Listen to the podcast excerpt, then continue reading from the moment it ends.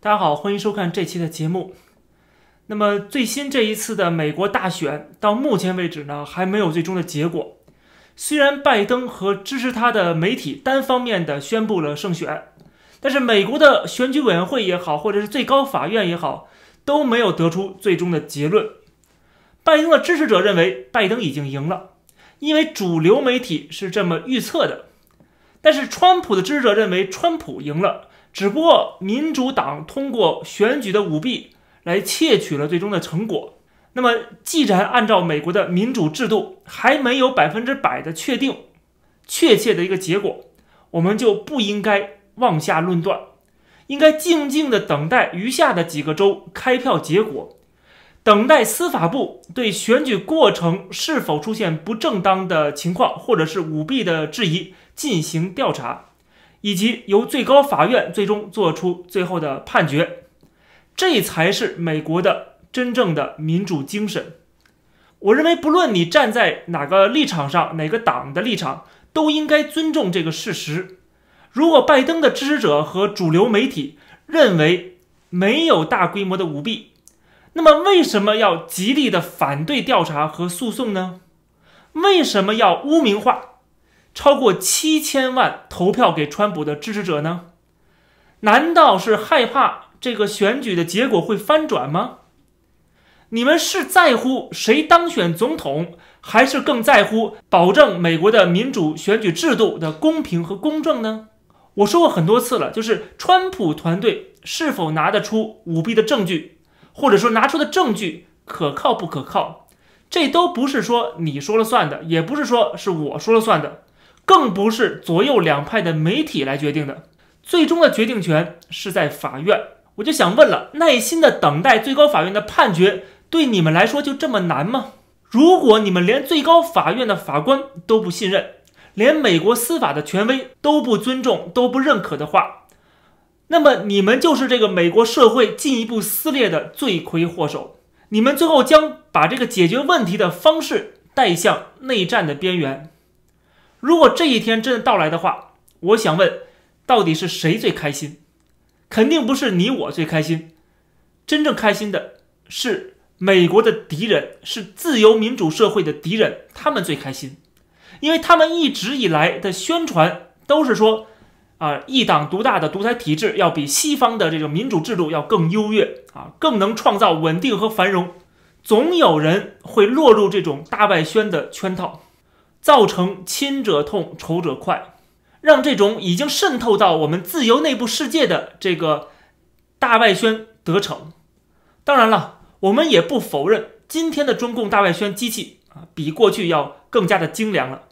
它可以进行各种各样的伪装，比如说伪装成某个党派的极端的支持者，然后大量散布在各大媒体平台，比如说也包括我们这个油管的频道。这下边的留言啊，也是经常扭曲事实的，是混淆视听的。比如说，我就发现了最近有些情况，很可能是五毛伪装的，伪装成川黑，发出挑衅的这种言语啊，比如说骂川粉，不接受事实啊，输不起，是脑残啊，是破坏民主的人。还有的五毛呢，伪装成川粉，非常不负责任的发表一些言论啊，造谣说什么美国最高法院那这些法官很可能也被中共收买了，美国的体制也是不过如此啊，还不如中国呢。这一切的目的。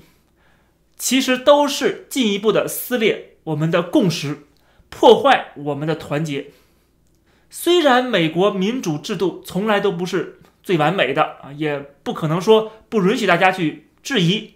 但是我们应该更清楚，我们如果想解决问题的话，它的前提条件是什么？那就是我们首先要有一个基本的共识，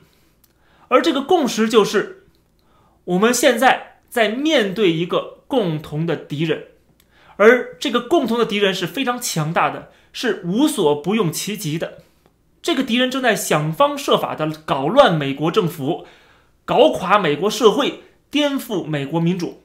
他们把美国的总统现在已经描绘成一个十恶不赦的恶棍啊，恶魔，把美国的国务卿说成是人类公敌，甚至把我们这些海外的中文自媒体也是各种的污名化，造成华人之间的分裂。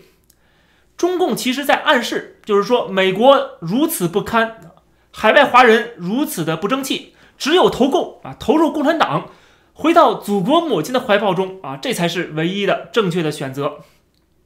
这就是我支持川普连任的主要原因，因为他的单边外交政策对中国共产党这个独裁的、腐败的专政的政权的打击力度之大，是近几十年所未见的。不论是联合盟友抵制华为、中兴，还是制裁香港、新疆的人权恶棍，还是啊美国内部清理大外宣、清理统战组织，还是结成四国联盟、形成印太战略，或者是扶持台湾，这全都代表了美国人的觉醒，开始直面中共对地区和平与稳定的威胁。而且抵制中国试图改变这个国际的政治经济秩序的霸权的野心，所以说，不管你是多么的讨厌川普，我所说的这些都是任何人无法否认的事实。中共政府的反应实际上也印证了这一点。总之呢，就是说，如果你真的最后选择了说还是投共吧，或者说根本不认为中国的议题是我们之间的一个共识的话，宁愿继续的纵容中国的扩张。以及像五毛啊、大外宣呢啊这些人的统战和渗透的工作，那么我只能说，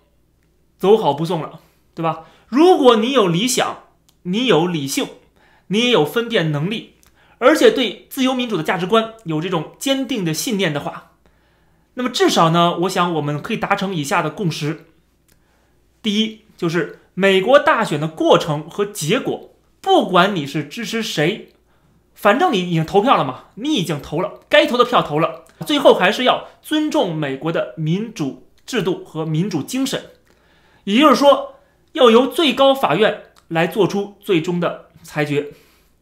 第二点就是，不论最后结果是如何的啊，不论哪个总统上台，我们根据他的内政的和外交的政策啊，仍然要支持该支持的，否定该否定的，质疑该质疑的。